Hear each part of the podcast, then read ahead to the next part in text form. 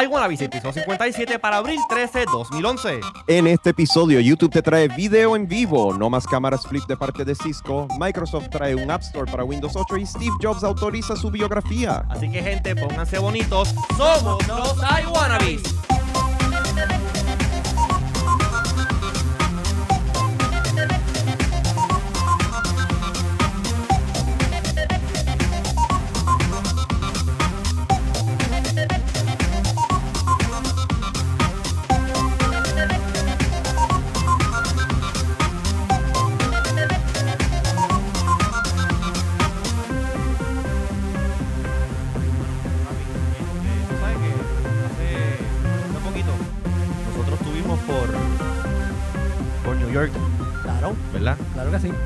por allá yo este me, me enamoré de No me, no me digas. me enamoré de una cerveza.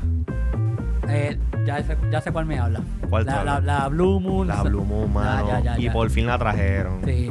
Qué, ¿sabes? Qué pena que no me puedo Un dar. una- saludito a, a Joel Reyes, que vi el.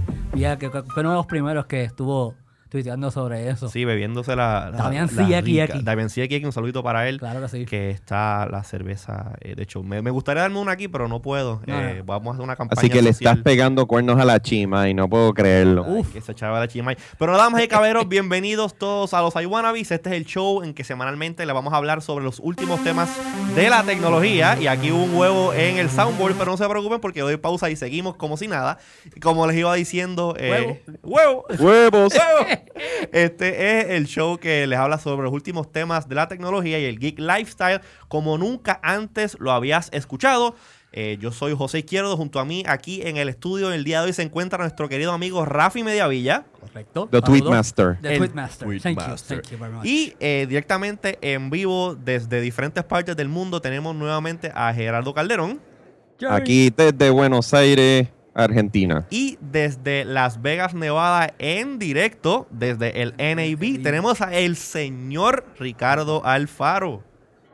Vamos a ver, esto funciona, me escuchan bien todavía. Si te escucho bien, Claro Alfaro. sí. You sound sexy as Oh always. my God. Para que Pues, después no digan que eh, la globalización no, no alcanzó a los wannabes. Claro, porque imagínate, estamos, estamos en todos lados.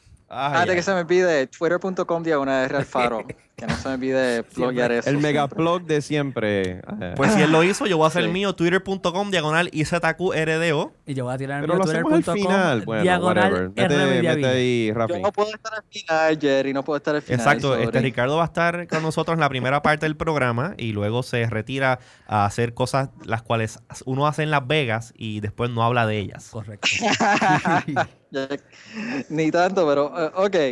Ay, bueno, pues yo quería empezar este, hablando de un temita que esta semana, eh, yo creo que la semana pasada les dije que me compré una, había comprado una MacBook Pro Una 17 pulgadas, que yo pues utilizo para editar videos, Rafi, yo le hago un programa a Rafi que se llama Por aquí y por allá, después hablamos de ese programita, pero este, eh, pues, sabes, es un programa HD, like, ah, tiene varias gráficas, varias cosas envueltas, eh, y mano, pues yo pensaba que esta máquina pues me iba a servir para agilizar el proceso de, de la edición, pero mano, yo no puedo creer que este, eh, ¿cómo te digo? En, en, en el año 2011, Apple, con tantas computadoras que yo creo que la Mac Pro, ¿cuánto tiene? 16 cores.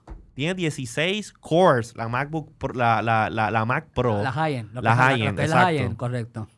Final Cut Pro, que es como que el programa eh, eh, flagship de edición de video de ellos. Número uno, que no es 64 bits. Por ahora. Exacto.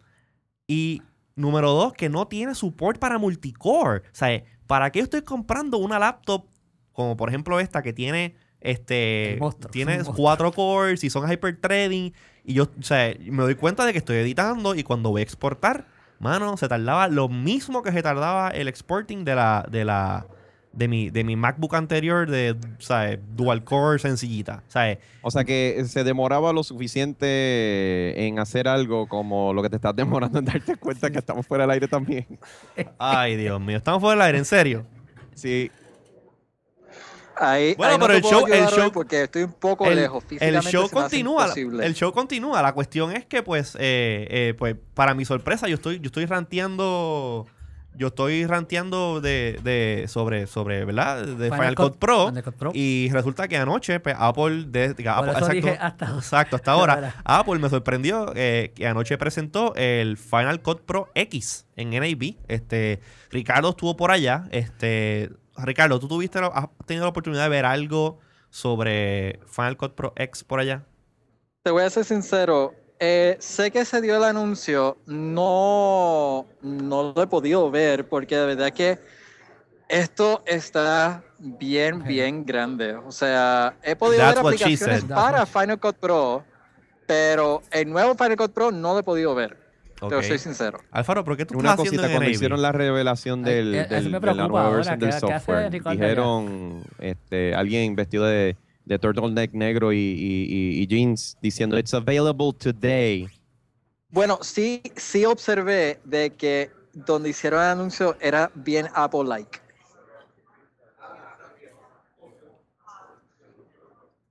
Hello. Era por like, ¿qué sentido, Ricardo? Pues Apple-like, eh, eso fue un awkward O sea, silence. Yo creía que se había caído la llamada.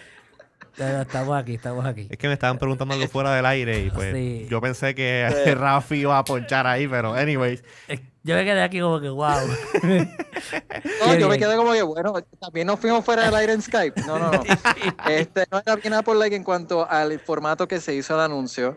Eh, sí leí algo por encima de, de ello, pero como Sí, les digo, anuncio- o sea, El anuncio se Ah. hizo dentro de eh, una, una, como un meeting que tiene un Final Cut Pro User Group eh, que se dieron cita allá en Las Vegas y pues el, el director que, el, el VP que se encarga del- de, la, de la, la parte de Pro Video Apps de Apple, pues se trepó en el stage y para sorpresa para muchos, algunos ya se lo esperaban, pero anyways, pues presentó eh, Final Cut Pro que normalmente está acompañado del Final Cut Studio, que pues es como que el suite de diferentes programas de edición high-end eh, para, para, para las Macs, pero simplemente presentó el Final Cut, o sea, el, el programa, el programa.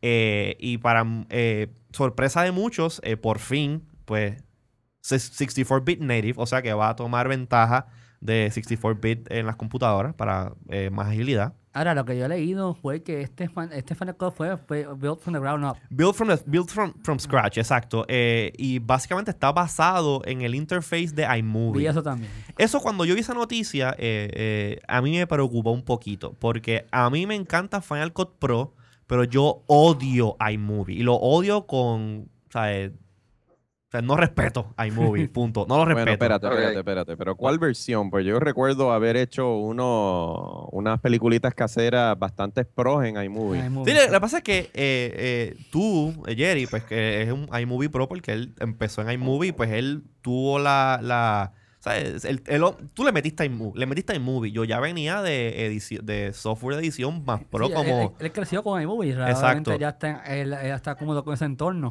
Eh, Yo cuando, em- cuando pues, empecé a editar estaba ya bregando con Premiere y tan pronto brinqué a la Mac, este, brinqué a Final Cut Pro. O sea, el, el- el- el yo tener control total de mis frames de video y luego bajar a iMovie es como que, "Eh, no puedo, ¿qué me pasa? Eh, me voy a morir.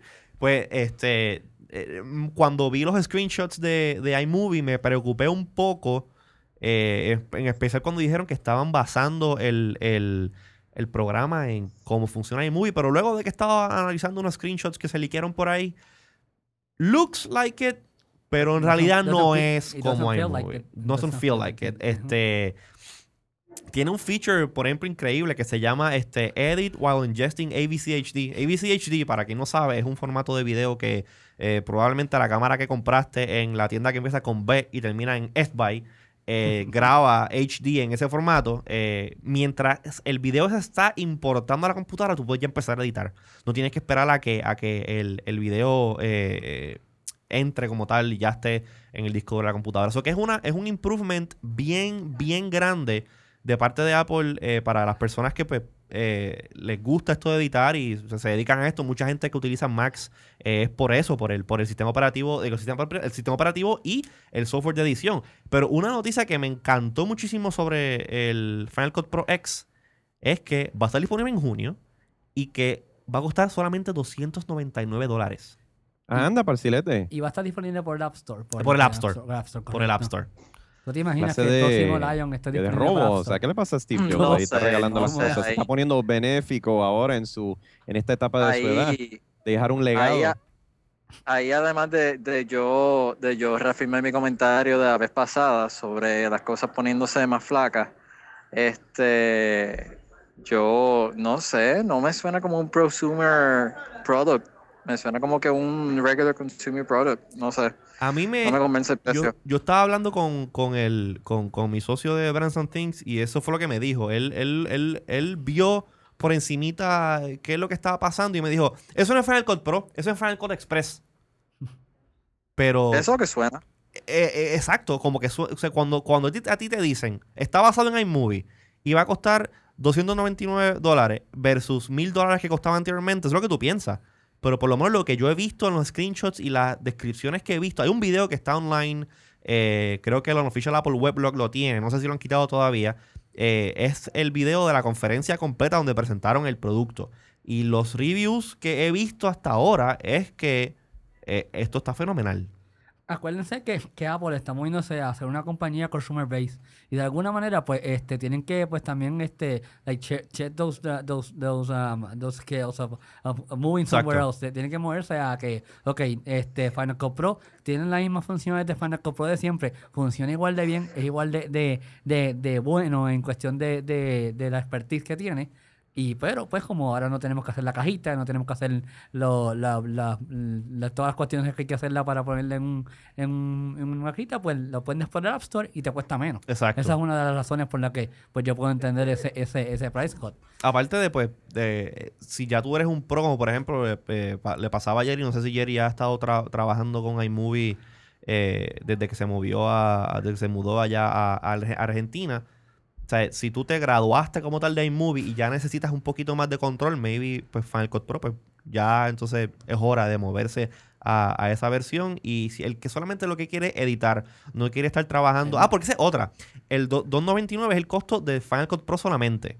Si tú vas a comprar el bundle de que viene con Motion, 3D Studio Pro, Color, Shake, todo eso, pues todavía eso no han anunciado precios ni, la, ni los diferentes features que vienen nuevos. Pero eh, el que solamente quiere editar, 299. O sea, yo encuentro que está genial y no puedo esperar por este por probarlo. Muy Y una preguntita, Alfaro. Este, aparte de, de- del anuncio de Final Cut Pro, el Final Cut Pro nuevo, ¿has visto algunas otras chulerías ahí para compartir con, con- con nosotros y con la gente que nos escucha aquí en Bonita Radio? Bueno, pues este, es que estoy acá haciendo un poquito de multitasking.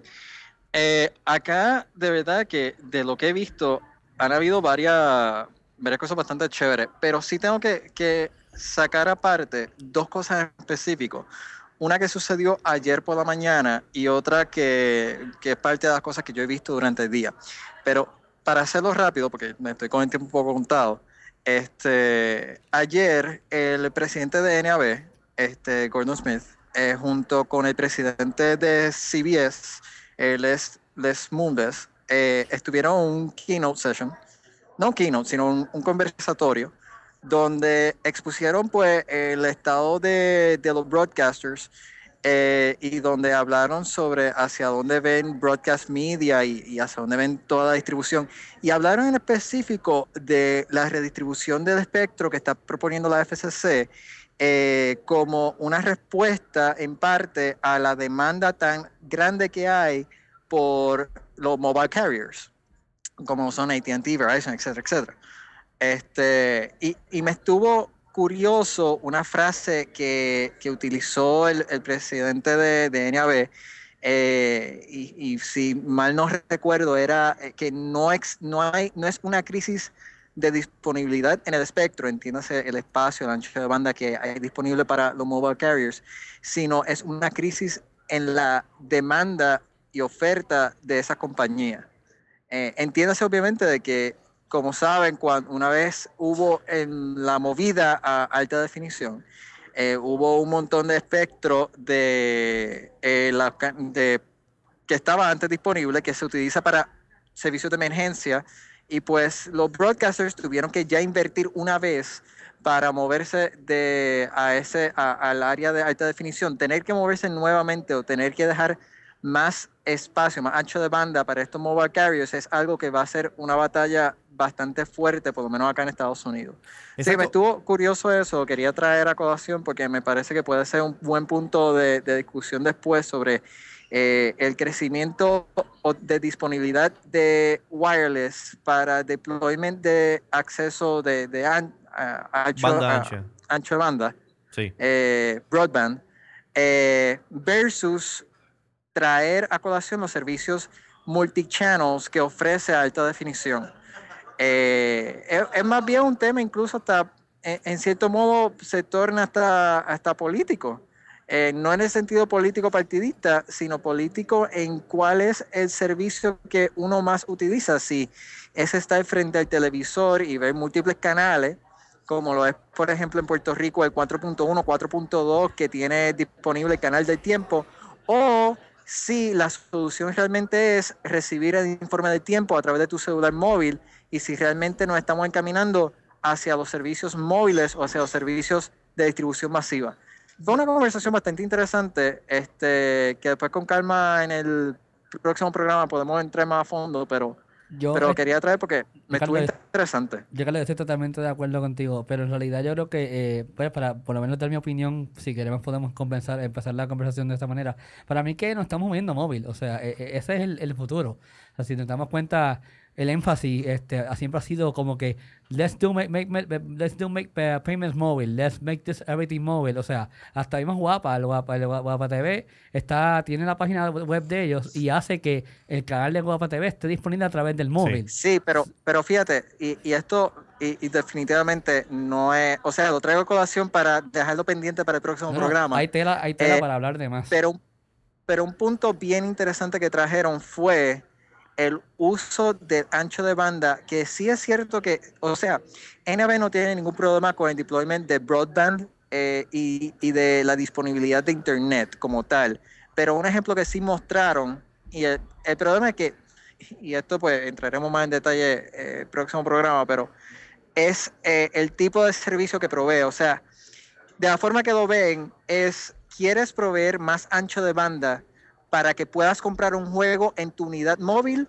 ¿O quieres que un canal de televisión tenga ancho de banda para que pueda darte advertencias sobre advertencias de tsunami o sobre advertencias de información masiva? Claro, Y, porque y es un tema, me estuvo, me estuvo interesante, no sé, o sea, realmente no tengo una postura como tal, tendría que entrar más a fondo para ver los pros y los cons, pero me estuvo bien, bien sobresaliente de que, de la forma que ellos lo, lo trajeron a la mesa.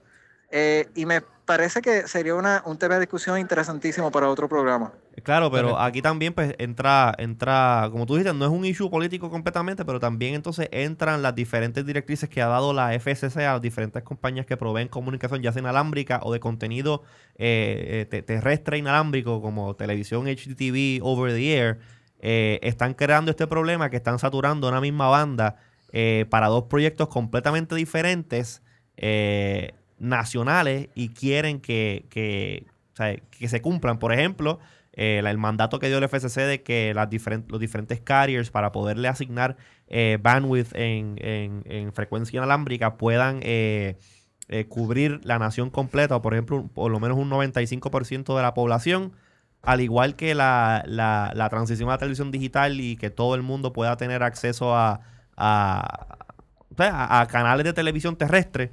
eh, yo entiendo que en la, la misma FCC posiblemente se ha, se ha metido en una en una en una camisa de, de ocho varas y, y ahora está No, tratando de, de, de- de acuerdo, de acuerdo que la, la FCC eh, está en su propia camisa de fuerza y tiene un problema ante sí de distribución de, de ancho de banda Sí. eh, brutal, porque querer complacer a todos los sectores no es tarea fácil.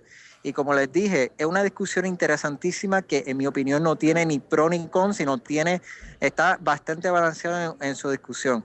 Otra cosa, eh, y con esto pues les voy a tener que dejar, eh, claro. eh, es que tuve oportunidad de ver el TriCaster, que es el mismo tipo de, de herramienta que está utilizando Leo Laporte en This Week in Tech. Ok. Y de hecho hay un booth aquí de This Week in Tech que están transmitiendo directamente desde aquí también.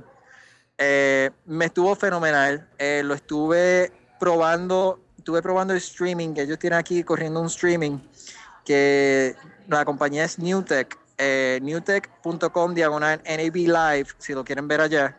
Eh, están transmitiendo en vivo este el show floor y de verdad que bien versátil, bien interesante, bien intuitivo.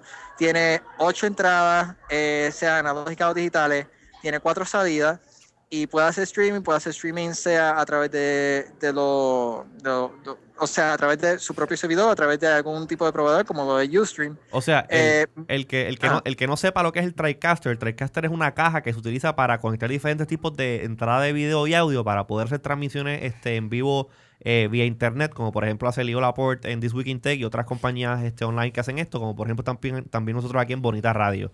Eh, es un, Por es eso un- es que les digo de que vayan a Claro. newtech.com diagonal NAB Live si quieren ver la demostración que ellos están, que ellos están corriendo aquí en vivo eh, de este show floor. Eh, con eso voy a tener que dejar porque necesitan acá el, el cargador. Eh, yo no sé por qué mi iPhone cada día dura menos la batería. Ya es hora de Eh, Me que... niego a, cambi- a cambiar a un iPhone 4. Eh, Bueno, bueno, y te, te no. negarías a cambiar a un, a un, a un Android. Un Nexus. ¿Tienes Skype? Sí, Sí. pero no funciona por 3G. No, no funciona por 3G, es verdad. ¿Cómo que no? Ah, sí. Eh, Bueno, en mi, el Skype, el Skype Pues que hay en el Android caso, Market, no. el Skype que hay en el Android Market sí, que yo tengo, que yo tengo en mi Android, no me deja hacer llamadas vía 3G. Si los ruteas son 120 Es que está ruteado, está ruteado. quiera. Está Por ruteado. Les voy a tener que dejar twitter.com diagonal R el faro. Sigan disfrutando el programa. Nos vemos la semana que viene. Ricardo, muchas gracias. Te esperamos Gracias. aquí eh, la semana que viene. Tráeme un par de cositas de allá de las que a mí me gustan. eh, y nada, eh, que la pases bien. Intentaré, hablamos, se cuidan. Bye. Bueno, pues ahí lo tuvieron a Ricardo Alfaro directamente desde eh, Las Vegas, Nevada, desde el NAB, National Association of Broadcasters Convention. Eh, wow, definitivamente que o sea, lo que lo que hablamos eh, por encimita eh, tiene bastante tela para cortar, pero yo creo que debemos, debemos, debemos de seguir este, hablando de los temas que tenemos acá, porque son bastantes.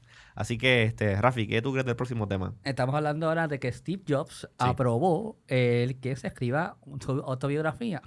A mí lo que me, me está curioso de los chornos de nosotros, el I, Steve.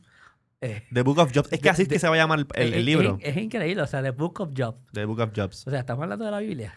o sea, estamos hasta ese punto, porque ese, ese, ese hombre para muchas personas es como Sí. lo más grande. Sí, es Y que- el libro se va a llamar The Book of Jobs. The Book of Jobs. Es que ha habido, o sea, el, el Steve Jobs es.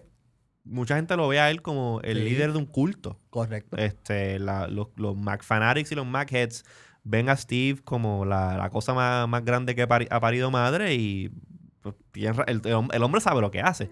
Este, Jerry, ¿tú, tú te acuerdas este, hace varios años atrás eh, que hubo un intento eh, de un autor de escribir una biografía de Steve Jobs y él eh, creo que demandó, incluso demandó al que estaba escribiéndola y mandó a quitar el libro de los diferentes Apple Stores donde lo iban a distribuir. Sí, yo había leído algo parecido con respecto a, a- a esa noticia. No sé los detalles realmente, pero por lo visto ya Steve encontró a alguien que cuente su verdadera historia, quote unquote, porque obviamente él no va a decir nada que realmente manche su, su, su, Su no sé, imagen. O sea, porque mucha gente ve a Steve Jobs, solamente ve una cara de Steve Jobs, que es la persona que se para al frente de todo el mundo hablarles de cosas awesome y cool y boom y El yo no sé qué otra cosa Magical- para obviamente vender lo- lo- los productos. O sea, si algo se puede decir de Steve Jobs es que el tipo sabe hablar, el tipo sabe Vender. conectar con la gente y, y, y, y ponerlas a, y- perdona la, la, la grosería, ponerlos a babiar. Pero dilo bien, lo- la, dilo la- bien. la- la Lo- última o- los tecnología. la ponen a mamar, Eso es lo que dilo los ponen a bien. hacer. Y la cuestión es la siguiente. O sea, a mí me gustaría saber qué es lo que va a entrar en esa biografía. Pues mira, eh, Porque definitivamente, o sea, él o, o va a aceptar todas la- la- la- las cosas negativas que también saben que son de él. Por ejemplo, eh, o sea, obviamente esto es de lo que se escucha fuera de Apple. O sea, yo no tengo ningún conocimiento de esto, ni como empleado de Google, ni, ni, ni, ni nada así por el estilo. O sea, por, lo- por los blogs, tú has leído que Steve Jobs fuera de Apple es, tú sabes, el tipo más Hermético. y toda la cuestión y es bien, tú sabes. Y no habla de su vida este, personal. Correcto. Ahora, o sea, o sea, no habla de su vida personal. Pero dentro de las paredes de Apple es como que el diablo en bicicleta, tú sabes, eh, todo el mundo le tiene miedo, terror a Steve Jobs dentro de la oficina. Este, y no sé, vamos Mira, a ver Jerry, qué es lo no- que pasa no con esta con esta biografía, si entra tan en detalle o si realmente va a ser solamente algo por encimita. Oye, Jerry, yo no sé si te acuerdas de la película que salió en TNT hace, hace bastante ya, creo que fue para el 96, eh, Pirates of Silicon Valley. Esa película fue una de las cosas más brutales que yo había visto Mira, en mi vida. Era cuando- algo made for TV. Cuando, Pero para personas como nosotros que consumíamos y correcto. conocíamos la historia, Cuando- este, definitivamente fue como que un geek movie. Cuando esta noticia salió, yo lo estaba leyendo el artículo. A mí me, eso fue lo primero que me vino a la mente. Yo, ¿cuán, cuán, cuán real o cuán este transparente vamos a hacer si lo comparamos con una película como esa? Porque me acuerdo que Noah, Noah Wiley, que fue la persona que hizo portrait de Steve Jobs Sí. en esa película, se reunió con, con Noah Wiley, con, con Steve Jobs allá en- por su cuenta obviamente, y le preguntó cuánto de esto que pasó aquí este, tú entiendes que fue bien real y cuál de esto, que de todo esto fue eh, este ficticio. De este, básicamente como de Social Network. Eso, eso podemos decirle que en aquel momento Era eso- el eh, Social era del Network, Social Network claro. de lo que fue ahora. Y a mí me dio risa porque creo que fue uno de los comentarios fue que de todo lo que, todo lo que se, se trató de, de react- de actuar en, en la película, la, la parte que na- nadie está muy seguro es la pelea entre Bill Gates y Steve Jobs, donde Bill, eh, Steve, sí, eh, eh, Steve Jobs se entera que Bill Gates le está Está haciendo robando, Windows. Win- le está robando macOS para hacer Windows. Sí. O sea, yo voy a comprar el libro por la simple razón de yo quiero saber hasta dónde eh, hasta dónde llegaron con esa película. O sea, cuál de, qué, qué cosas de esta película fueron verdad y qué cosas pues fueron ficticias. Pues el libro eh, aparentemente va a salir a la venta eh, a principios del 2012. Va a incluir entrevistas con, con Steve Jobs, entrevistas con diferentes ejecutivos de Apple y gente que comparte con Steve Jobs el día a día. Pero yo, en opinión personal, entiendo que Steve Jobs últimamente pues ha estado bastante envuelto en esta cuestión de que eh, tiene issues de salud, está, está fuera de Apple ahora mismo eh, y él, o sea, yo en lo personal entiendo que maybe Steve Jobs tiene que estar bien mal de salud para que él en este punto diga pues, ok, necesito que alguien plasme mi vida en un texto, haga mi biografía y que yo, que yo tenga que autorizarla personalmente. O sea, eh, yo tengo como que un bad feeling about this. No sé tú, Jerry. No, definitivamente para que el tipo decida eh, el compartir eh, los detalles de su vida con el público en masa, eh, creo que ya tiene un pie dentro de la tumba. O sea, Yeah, eh, todo el mundo, o sea, nadie le está deseando el mal con decir esto, o sea, pero ya es la realidad de la vida.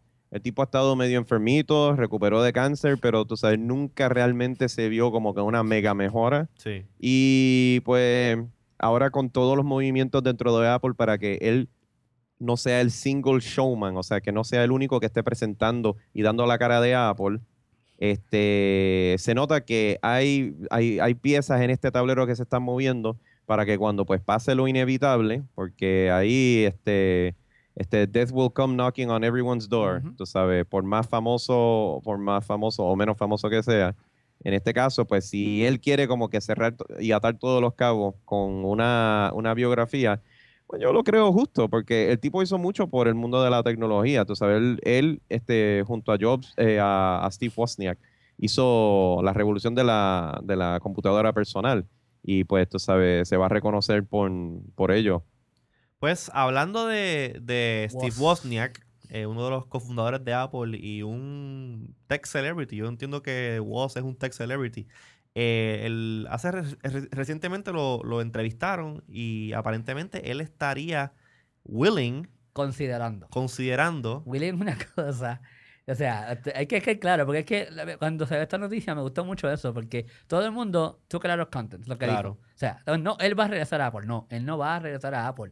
Él dijo que dependiendo obviamente de la situación y lo que, lo que, lo que ocurra, él, o sea, dependiendo de la situación y lo que ocurra, él sí, consideraría consideraría volver. volver. No dijo que iba a volver, no dijo que si pasaba esto, él volvía. Él, dependiendo de lo que suceda él consideraría volver. Y aquí everybody made a huge deal about it. Y, o sea, Claro. te- No, dijeron, dijeron que vuelve. Él, él Sí, vuelve. vuelve. Y cuando en realidad era espe- especulativo solamente. En el Huffington, en el Huffington Post eh, escribi- escribieron una noticia en el cual luego lo entrevistaron y le preguntaron como que, mira, eh, dime qué es la que hay con esto de tú volver a Apple.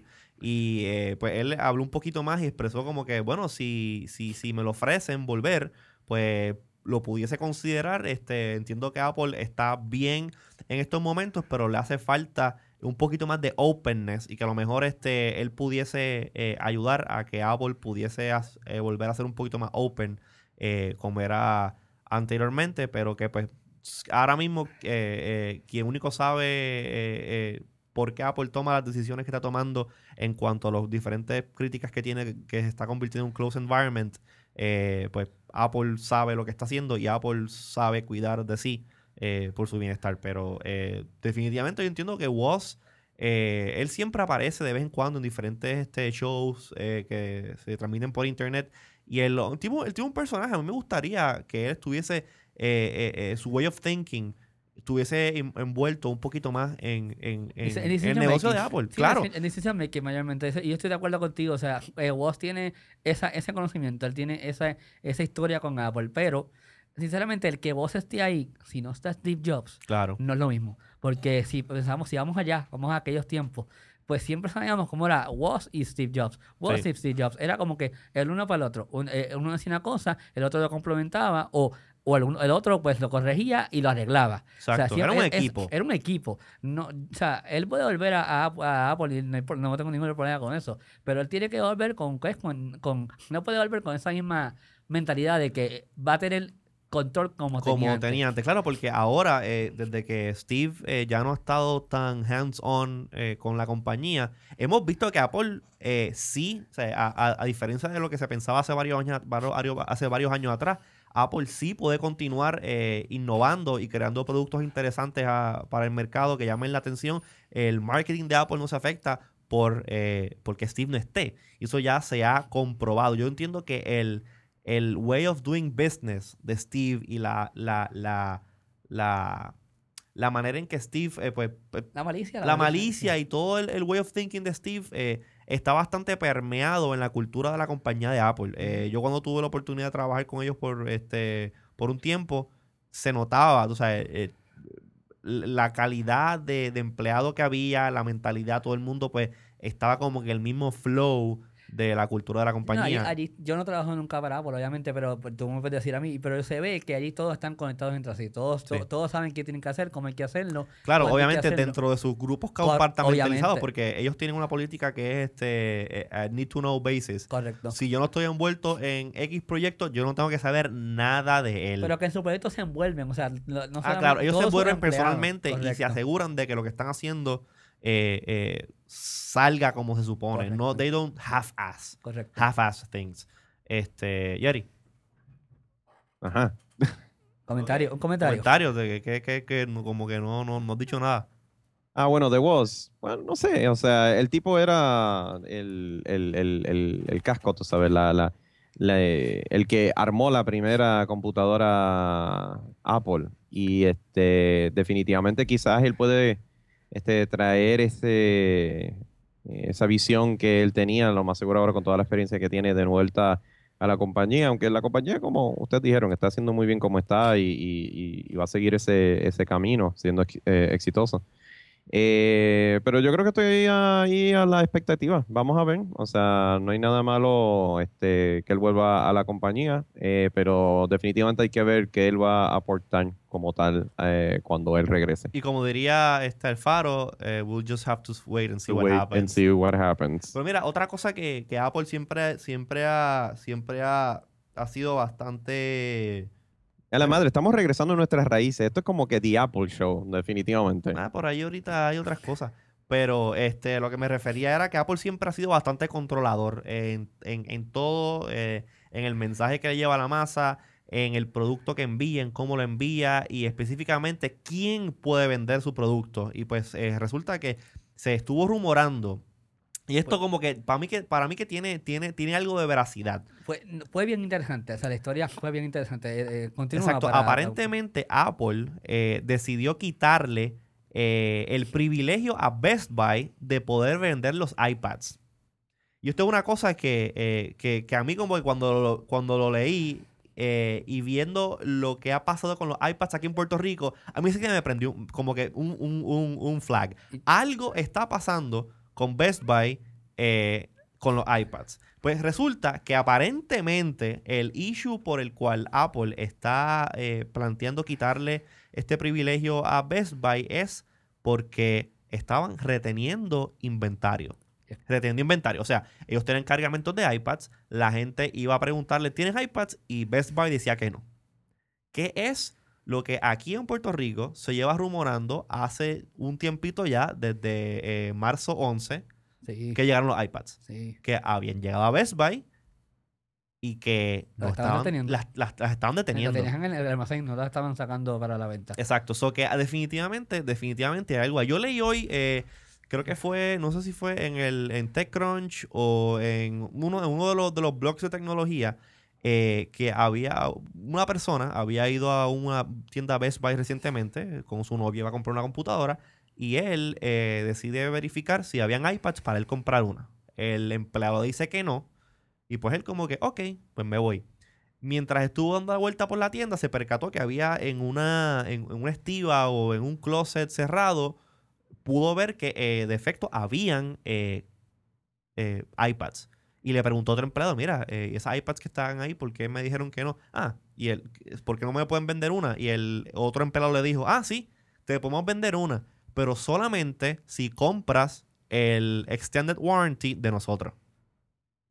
Yo leí eso y Fíjate, eh, cuando No yo sé. leí esa, esa, esa eh, noticia me, me dio, me dio mucha, mucha curiosidad porque dos o tres días antes yo había llamado a, a uno de los Best Buys este, para verificar, mira, te llegaron los iPads, y aquí en Puerto Rico obviamente, este, y me dicen, no, no me, han, no, me van, a- no me van a llegar porque por alguna razón Apple no los quiere enviar.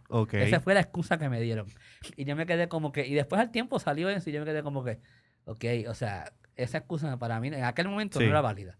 Pero después cuando veo esto, me como que lo de la silla, Atando cabos, Y hay yo- algo. Puede que haya pasado algo. Me está bien raro porque, uh, uh, o sea, tú no vas a, a limitar tus ventas porque, porque una persona las está escondiendo. Pero si las está escondiendo Best Buy, que, o sea, business wise, ¿qué Claro. estás haciendo?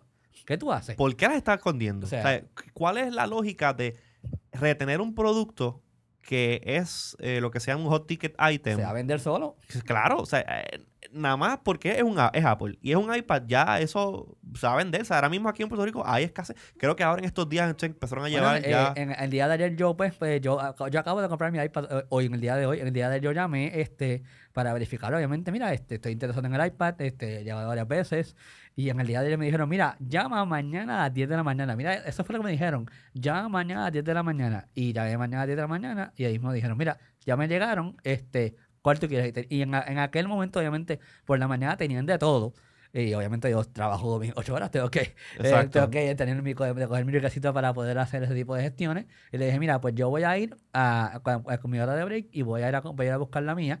Y yo pues... ¿Te la separaron? Se la ¿O? separaron. Tomaron nota y me sacaron un, un smart cover, me sacaron un invisible shield, me trataron de venderla, todo, todo su- hacer su gestión de venta.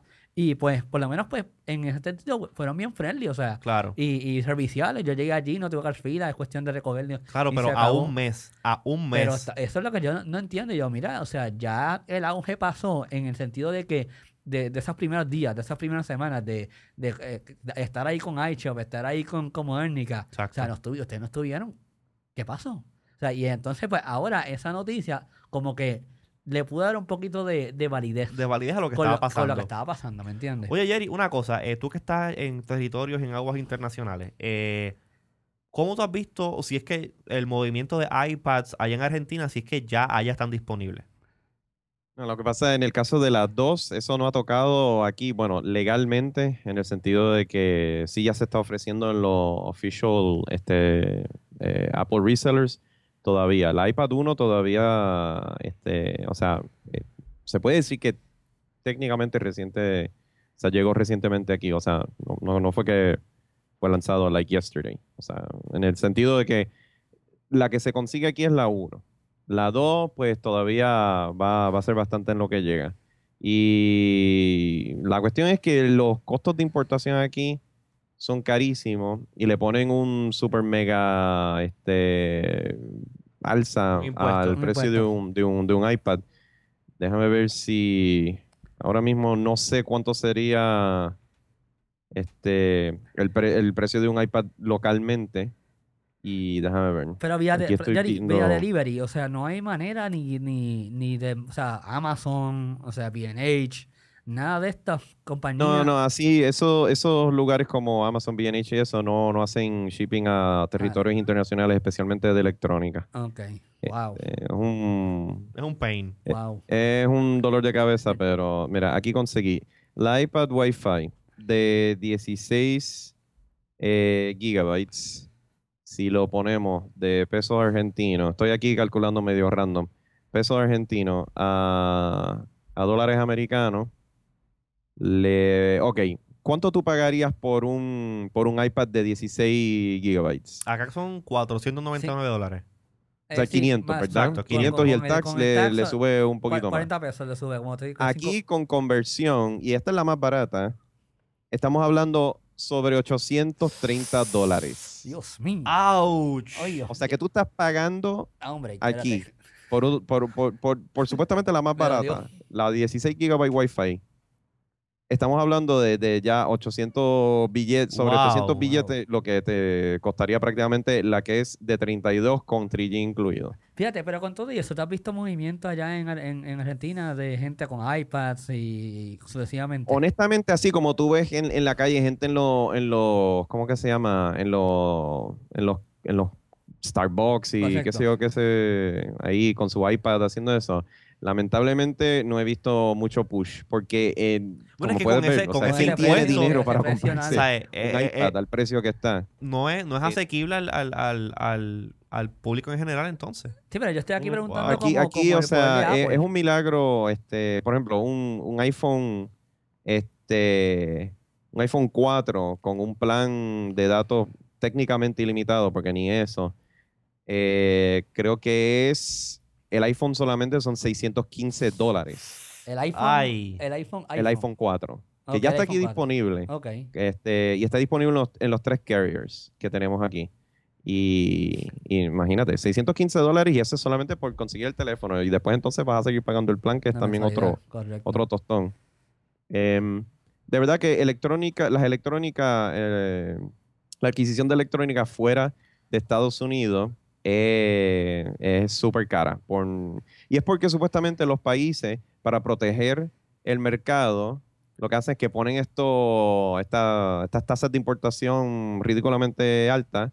Y, eh, pero yo no veo a los argentinos, ni a los brasileños, ni a los chilenos creando este, tecnología para exportar. Yo, yo creo que este, para el que le gusta el geek lifestyle, eh, le cuesta caro si, si vive eh, fuera de Estados. Unidos. Bueno, hay un rumor ahora que van a abrir una fábrica de iPads en Brasil. O sea, a lo mejor eso Sí, puede que sí, ayude. sí, así para eh, os meus amigos brasileiros definitivamente les va a gustar eso, porque definitivamente eh, le hace un, hace- va, va a ser un boom tremendo para este, la economía del país y también si tú produces un, un- un dispositivo como ese, va a ser mucho más este, accesible para, para el que vive eh, ahí mismo, porque no es lo mismo pagar, como acabas de ver, sobre 800 dólares por un iPad que realmente el precio mucho más aproximado si lo, si lo produces in-house. Claro. Así que quién claro. sabe, si la gente que, que compra su iPad este, en- después de septiembre, técnicamente eso es lo que se está rumorando, este, puede ser que esté, como se dice en portugués, feita no Brasil. Pero dímelo en español ahora Sí. porque yo no. yo Hecha no en hablo- Brasil. Ah, Hecha en Brasil, eso fue lo que dije. ok. Me, me tienes que dar unas clases de, de, de portugués. De Correcto. portugués, de Cuando, portugués. cuando vengas para acá próximamente. O sea, Este, entonces, ¿qué, qué es lo próximo que nos espera en el libreto Pues mira, tú- tú- que nos queda? Vamos a hablar, vamos a hablar un poquito de, eh, vamos a hablar de esto por encimita. Eh, YouTube, eh, uno de los proveedores de contenido en video más grandes del internet, eh, ahora se está adentrando al negocio del live streaming. Este, si entran ahora mismo a youtube.com diagonal live, van a poder ver eh, una pequeña selección de eh, partners bien específicos que Google, que Google, bueno, Google técnicamente sí, porque esto es de Google, Google. YouTube, eh, les ofreció poder ofrecer su contenido en vivo. Eh, esto bajo la iniciativa de que ahora eh, YouTube está tratando de, de sign up contenido original para contenido original de calidad, no simplemente videos de una doña cayéndose por unas escaleras, etcétera, etcétera. Eh, contenido, Como todos los millones de videos en YouTube. Exactamente. Eh, contenido original de calidad para, pues, me entiendo que eh, eh, alzar este revenue en cuestión de, de anuncios y eso. Y pues Ahora, la pregunta ajá. que, te, que, que les hago a ustedes aquí, este, obviamente porque yo no voy a, a opinar así tan oficialmente por la cuestión de que yo trabajo para la compañía a quien le pertenece YouTube. ¿Será que más adelante estaremos viendo tipo eh, YouTube compitiendo con streaming services como Steakam y este, ahora mismo por donde estamos transmitiendo Ustream? Eh, eh, eh, Eh, Yo creo que esa es la iniciativa, o sea, por ahí es que se van tirando, o sea, y no es la primera vez, porque la primera vez que yo creo que YouTube hizo algo como esto fue para un concierto de YouTube, YouTube Live. YouTube Live, y quedó, y se- o sea, Muy fue bueno. muy bueno y tremendo. Y era Después- creo que multicámara, después fue interactivo. Foo Fighters, eh, Sí. sucesivamente. Que ya, ya, ya YouTube ha, ha experimentado con esta tecnología del live streaming. y Definitivamente tienen la infraestructura para hacerlo y ahora aparentemente están rolling out el servicio poco a poco a sus este, content providers pues para que eventualmente pues, se conviertan en un Ustream o Aquí- por algo eso es que similar. aquí lo que le va a poner a ellos por encima de Ustream y, y Stickam, entre otros, es el nombre. Claro. O sea, eh, es, es brand, brand, brand name. O sea, el brand name ya todo el mundo sabe. YouTube, pues que tú, YouTube Live es como otro, otro, otro concepto. Otro avenue más para vender. De, de- de YouTube. Pues obviamente, pues, ¿cómo le vamos a decir que no a YouTube? Cuando sabemos, todo el mundo sabe que la mayoría, la mayoría del tiempo la gente lo que está haciendo es viendo YouTube en vez de Sí. ver televisión. Claro. Correcto. Así que como tú dices, Jerry, Se ha convertido en, otro canal más para contenido eh, audiovisual. Correcto. Pero mira, este, eh, eh, cuando, ¿qué, qué es lo primero que tú necesitas tener para poder producir un video en YouTube? Una, trem- una, una tremenda cámara. Una Pero cámara, Una ¿verdad? tremenda cámara. Una tremenda cámara que tú puedas este, grabar y editar y producir tu contenido El- chévere para ver si en algún momento YouTube te hace... El problema es que probablemente no sea flip. Ese es el problema. probablemente de ahora en adelante no van a poder ser, no van a poder ser flip. ¿Por qué? Porque Porque Cisco. Cisco. es la compañía que compró a Flip y que es el dueño ahora mismo de, de la marca, eh, va a dejarlas de manufacturar. No entendí esto nunca, de verdad que nunca le ¿Será entendí. que no le están dejando chavos este, las camaritas esas? Bueno, lo que pasa, yo, yo por ejemplo, yo pienso, o sea, cuando yo digo, ok, necesito una cámara económica que tenga buena calidad para grabar específicamente en formato para web, a mí lo primero que me viene a la mente es Flip Es fli- Video. Es flip video. Es Flip. Video, sí. O sea, yo te aseguro a ti que de, de estos YouTube, YouTube Kids eh, que están todo el tiempo subiendo videos a YouTube, muy probablemente ellos tienen una flip camera. O sea, es un excelente producto a un excelente precio, eh, como el iPad. Eh, y no entiendo por qué, luego de Cisco haber eh, gastado, creo que, no sé, creo que fueron 590 millones. Pero es que yo no entiendo ni la, com- ni la compra. ¿Por qué compraste Flip Video si no hiciste nada con él? Nada. O sea, el- el- el- no, todo el mundo estaba asumiendo que como ellos están ahora bregando con lo que es este video por el web, lo que es este eh, web conf- conferences, pues vamos a entonces va a integrar una cosa con la integrar otra. la, la tecnología de Flip Video a web conference. Pero ni eso. Sí. No hicieron nada. Después- Honestamente, yo creo que el eh, este concepto de tener una cámara ultra mega portátil que grabe tremendo video y después tú lo este, subas fácilmente a la web fue totalmente hecho obsoleto. Por quién por los mismos productores de estos smartphones que ahora son un poquito de todo. Porque ahora, Claro, no, ¿cuántas so- veces tú te has encontrado grabando, ya sea a través de este Quick o, o a veces haces un videíto este, ahí medio zángano y lo haces eh, upload directo a, a YouTube? Ya los teléfonos de hoy día tienen las capacidades iguales o, bueno, yo no diría, yo no sé si diría sin mejores, pero por lo menos para tú estar andar- andando con 20.000 gadgets en el bolsillo, ya casi todos los teléfonos hacen un poquito de todo para lo Claro. que realmente uno quiere hacer. Y en el o caso, sea, por ya si te quieres ir quality, pues obviamente tú vas a invertir en una cámara oficial. Claro, pero, este, pero para el HD. average, el average consumer, by day to day, por ejemplo, el, el, el, el iPhone, iPhone 4. Yo, eso, eso fue lo, yo, yo cuando fui para New York recientemente dejé mi cámara aquí y solamente me llevé el iPhone. tremenda resolución y- para grabar. tremendas fotos, o sea, Sí. unas fotos excelentes, un video excelente. Correcto. Aparte de que puedes editarlo, enviarlo desde el momento. Pero como quiera yo entiendo que eso de tener una cámara eh, standalone que solamente se dedique a tú grabar, yo entiendo que todo eso tiene, eso tiene Hay un mercado. Claro que sí. Es un, No, es un nicho. No, estoy totalmente de acuerdo. Digo, estoy totalmente en desacuerdo. Ah, ok. Discúlpame. Ya ves, ya ves. Este, Pero, por o ejemplo, sea, por ejemplo- Lo siento mucho por los 550 empleados que van a, Sí, eso- a eso quedarse, tú claro. sabes, Bro, en mira, búsqueda de un nuevo empleo, supongo. Pero Jerry, Pero mira, mira, Este, y ¿cuánto espero cuesta? pues tengan la suerte de conseguir algo. Jerry, Pero, mi- Jerry, tipo, d- no, no, en serio, honestamente, ya para el camino en que nosotros vamos, como tú dijiste al principio del show, todo nos vamos móvil. Cada, te- cada revisión de teléfono va a traer mejores cámaras. ¿Para qué tú vas a querer otra cosa ocupando espacio en tu bolsillo? Es simple, todo pro, todo pro fotógrafo, estoy hablando de fotógrafo, no estoy hablando de cámara, todo pro fotógrafo tiene alguna point and shoot. ¿Por qué? Porque siempre existe una ocasión donde tú, en vez de, sacar la, tu Canon T1i o tu Canon T1 T1i, tú te sacas la Canon Power Shot. Power Shot.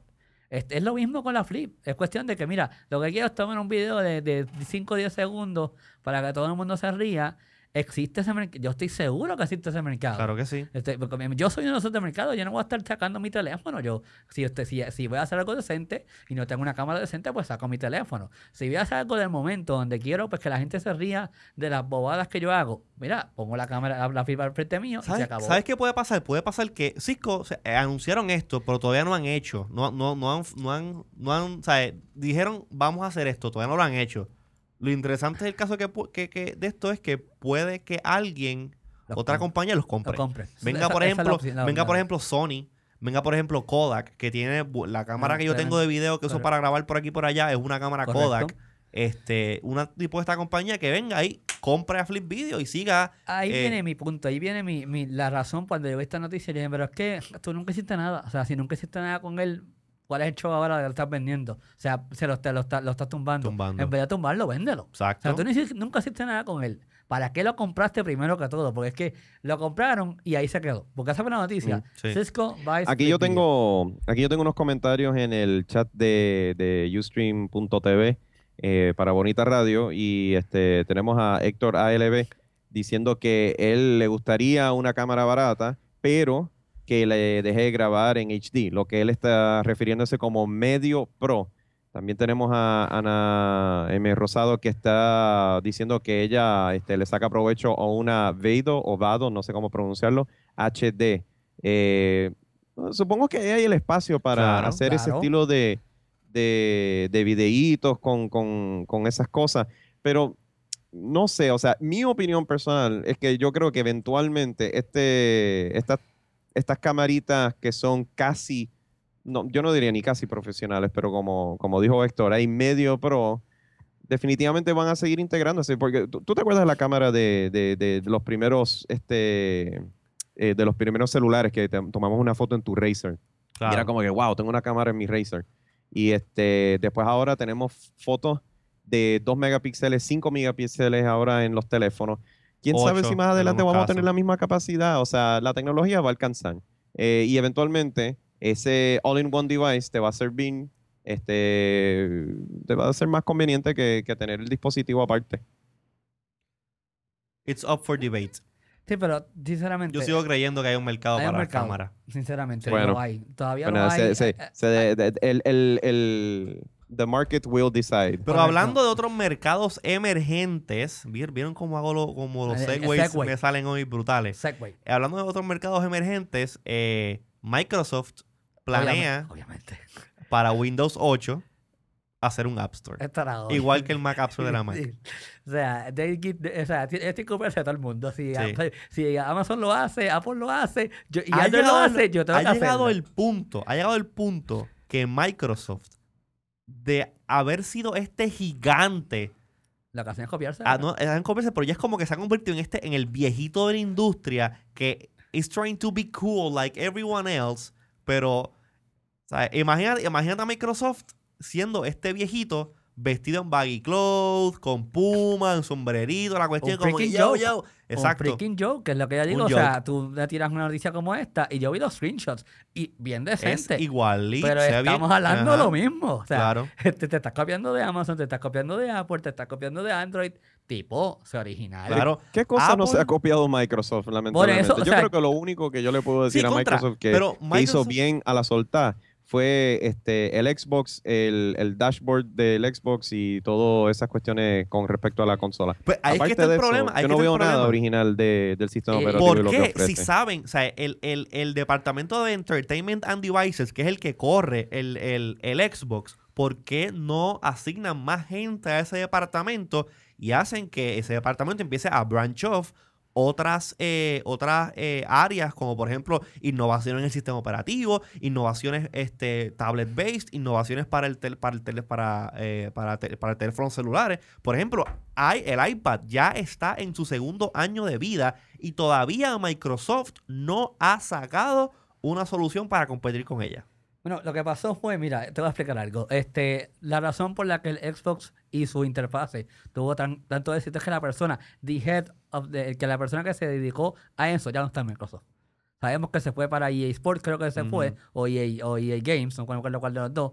Y obviamente, pues, estas personas visioneras, estas personas que tienen estas tremendas ideas, como lo fue eh, el, de, el de Lotus, eh, se te me se me da- el nombre se me da el nombre de la, de la- ahora mismo, lo tengo, este, pues personas como esta, que son sumamente visionarias, no- nunca se le, yo entiendo que nunca se le dio un espacio en Microsoft para poder, pues, de- de- tener voz y voto y, y- y evolucionar, que es lo, lo importante. Claro. Y, y, y, y Microsoft ya ha llegado al, al punto de eso, de que están estancados, no tienen más nada que hacer porque no pueden hacer más nada.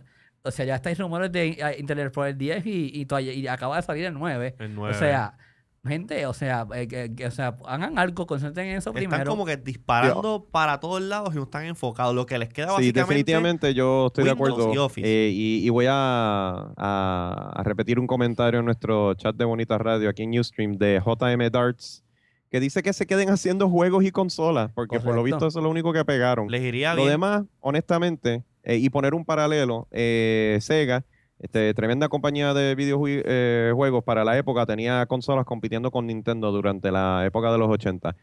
No, el, me- el último grito de guerra fue el Dreamcast, lamentablemente no me limitaría a eso nada. no dio, el- el lamentablemente. De ellos Eh, y ahora se dedicaron a hacer software. Yo creo que Microsoft ya tiene que, tú sabes, a enganchar los guantes y Es dedicarse a, a- a crear contenido para otras plataformas. Eh, eh, eh, Mira, se metió en el campo de, de, de Google ahora recientemente para hacer búsqueda. Y tú sabes, le está yendo, o sea, no sé. o- eh, A mí me gusta Bing, sinceramente. O sea, yo soy fanático de Google y lo digo de, de aquí antemano. O sea, yo primero, mi primer search es es Google, pero este, cuando veo que Google no me está dando lo que yo quiero, yo rápidamente voy a Bing y Bing me está respondiendo. Ahora, yo no me quiero, Jerry, limitar solamente al Xbox. Yo, Microsoft, obviamente. Yo, Microsoft.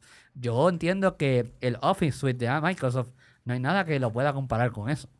Bueno, O sea, lamentablemente ah, no hay nada que lo pueda comparar porque se ha convertido como que el, En el el estándar. estándar. Estándar, sí. y han dominado el mercado de una sobremanera que cuando, entonces, hay, hay, hay otras formas, y, y esto no- nosotros lo discutimos una vez en los iWannabes, porque un, este, uno de nuestros oyentes nos preguntó si nosotros podíamos hacer un análisis de las alternativas de, de Office Suites o de productividad que hay en el mercado y vimos varias alternativas, Claro. vimos este Microsoft Office, vi- vimos Apple iWork, vimos este el Open Office de, creo que es de, de, de, de Sun o de Sí, lo, eh, del, sí. Free Software Foundation, no me acuerdo ahora Correcto. mismo, y obviamente Google Docs. Y cada uno tiene sus pros y sus contras. La cuestión es que, tú sabes, realmente, este, el choice está para todo el mundo. O sea, eso, eso es bueno. Eh, lo único, pues, que ya este, no sé, el, el gigante de Redmond ya como que se está convirtiendo en esta masa amorfa que, que ya no sabe ni para Es co- es dónde agarrar. todo. IBM en algún momento tuvo su tiempo, Masa después pasó a, Apple. Y pues obviamente cada, o sea, once you go up, the only way you can go is down. Ya. O sea, es como que esa es la ley.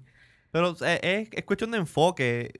O sea, eh, por ejemplo, y esto es una cosa que yo siempre lo he dicho, el Zoom, por ejemplo, entiendo que es un tremendo Tremendo device. player, tremendo device, el ecosistema que tiene del Zoom. Marketplace, I love it. love it. Pero eh, Microsoft no ha hecho nada para promover esa parte de su negocio. Y ahí es que están quedando. Y que están aparentemente quedando la van a matar también, que es lo que escuché. Pero otras compañías que también están eh, eh, branching out y promoviendo áreas de su negocio es, por ejemplo, ahora eh, Amazon con el con el Kindle. El Rafi, Kindle- tú tienes un Kindle. Yo tengo un Kindle y yo tengo el Kindle 2 y no me arrepiento de... Nunca lo compré porque me lo gané en un concurso en Claro. Minnesota, este, que quede claro.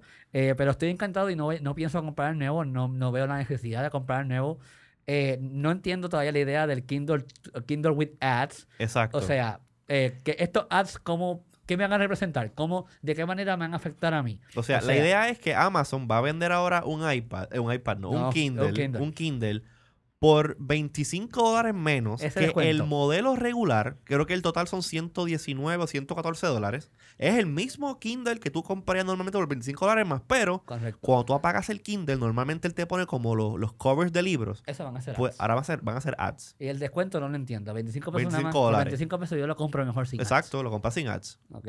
Si No, fuese, o sea, y es que el precio está medio weird, está medio weird. 119 do- dólares. Si Sí, me hubiesen fue- dado a 99, 99, eso es lo que yo estaba a pensando. ver, decía, coño, o sea, vale la pena. Sí. Vale la pena. Y Claro. maybe lo compraba, regalarlo a alguien, o sea, y me motivaba, porque el Kindle funciona bien, pero 25 Pero dólares ¿sabes por ads, No me extraña que lo bajen a 99. eh, eventualmente. No me extraña porque puede que estén haciendo como inicialmente. Vamos a, ver, out. vamos a ver cómo reacciona la gente. Sí. ¿Qué me dicen Ok, sobre esto? honestamente, yo no lo tengo, eh, ni- o sea, para mí no tiene ningún sentido que le estén este, bajando tan poco dinero para después meterte un, un, un, un ad que te esté este, jorobando la vista cada vez que vas a abrir el, el- el dispositivo. Entonces, como que, ¿y qué, qué no, no, no quita de que Amazon te, te obligue a...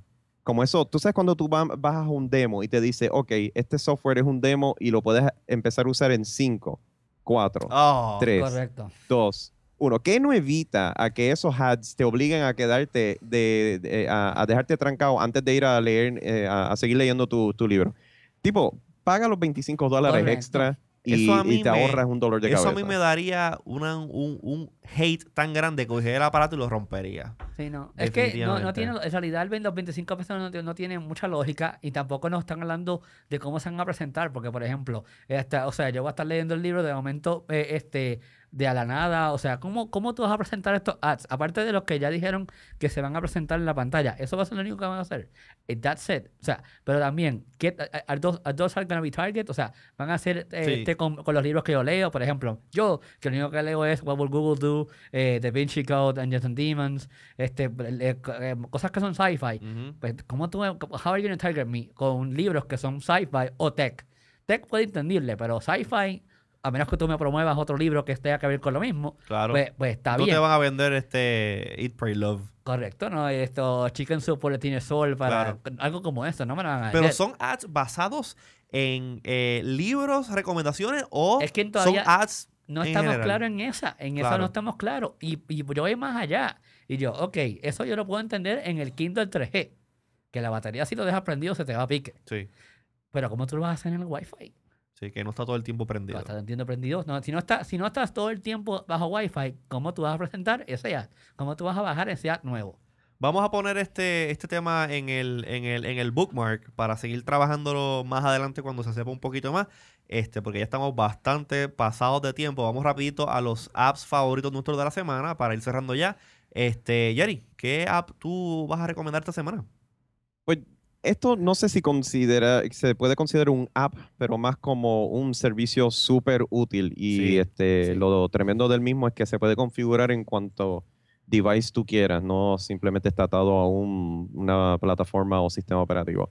Es el Google Sync. El Google Sync, en esencia, lo que hace es que te sincroniza a través de todos tus dispositivos, tu correo, tu calendario, tus contactos, y lo puedes encontrar ya sea en tu PC, en tu Mac, este, en tu este, cualquier sabor de Linux que tú uses, El tu iPad. teléfono Android. BlackBerry, hasta los teléfonos Symbian pueden disfrutar de la capacidad que te ofrece Google Sync. Yo utilizo. Y ahí este, lo único que tienes que hacer es ir a google.com barra sync y este, eliges el, el o los dispositivos que tú quieres configurar y con un par de pasos ya vas a tener toda tu información disponible en cualquier dispositivo. Y lo mejor de todo es que lo cambias en un lugar se refleja en todo. Sí, Así que no tienes que estar este, updateando cada uno de, de estos dispositivos con la información más reciente. Así que google.com barra sync para mantenerte eh, todo eh, en sync. Bueno, en mi no, sé, ahí caso. no sé cómo cerrarlo, ahí se me quedó. No, porque yo te voy a pisar ahora y voy a decir que en mi caso, el app favorito mío de esta semana es Instagram.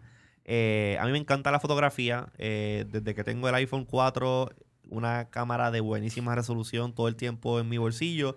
eh, y descubrí este programa, eh, me he motivado a tomar muchas más fotos. porque este programa lo que hace es, uno toma una foto y te permite ponerle filtros a la cámara para a las fotos que tomaste para que se vean como que vintage, le cambia un poco los colores y como que le da un- unos tonos unos tonos bien especiales a la, a la foto que yo creo que el mensaje o, o el, el- es- ese sentimiento, esa emoción que tú quieres llevar Los con la foto they, they made Polaroid back- back- Polaroid Exacto, back, o sea, básicamente. Y es bien social. Yo tomo una foto, ah, pongo taggings, este, lo pone por Twitter, lo pone por Facebook, la envía por email, hace montones de cosas. Este, los filtros son de muy buena calidad y de verdad que me han hecho a mí preferir eh, tomar fotografías en mi, en mi iPhone con Instagram. que con una cámara normal porque hago el efecto al momento, o sea, Correcto. y, y- y lo publico y soy una persona feliz. Instagram disponible para iOS, este es completamente gratis. eh, bájalo, eh, porque si no, no te respeto. eh, la- la- el, el, el pick mío es más, eh, no es un app, sino es un juego que ha estado hace mucho tiempo disponible para Windows. Finalmente, la semana pasada lo importaron a, a Mac y está en beta ahora mismo. Y estoy hablando nada más y nada menos que Conquer Online. Conquer Online. Conquer Online es efectivamente básicamente lo mismo que WoW, World of Warcraft. Es un massive multiplayer este, online eh, game. Eh, y la razón por la que lo estoy mencionando es porque yo siempre, pues yo siempre me tenía como mi PC aparte para jugar este jueguito. Y, la, y, el que me digan que ya está disponible para mí en Mac este jueguito, yo no soy un super mega gamer, no soy un, un monstruo en, los juegos, pero Conquer Online, si tú lo quieres, es compartir con tus panas y, sin tener que pagarle a WoW su, su mensualidad y jugar algo equivale- equivalente a World of Warcraft. Conquer Online es un tremendo jueguito donde todos tus compañeros pueden jugar contigo y gratis, que es lo más importante de todo. Así que ya eh, lo escucharon. eh, Conquer Online, Online. para eh, La Mac. para la Mac. Y en Windows también. O sea, Sí, para que no nadie nadie nadie se pierda de Nada, eso. Bueno, nosotros hemos llegado ya al final de nuestro programa. Eh, Le quiero dar muchísimas las gracias a Rafi por estar aquí con nosotros. Claro que sí, ¿no? Me parece un Este, placer estar con ustedes. La semana que viene volvemos, se supone que vuelva Luis, que está de honeymoon. De honeymoon. Este, Alfaro supone que esté aquí, vamos a estar todos nuevamente.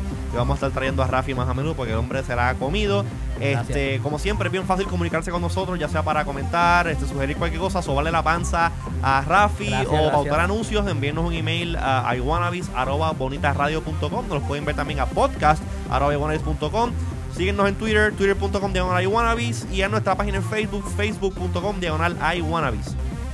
Rafi, No, a mí me pueden conseguir, ustedes saben, en rafaelmediavilla.com o en Twitter, twitter.com diagonal rmediavilla. Jerry, Y para mí es twitter.com diagonal Jerry C.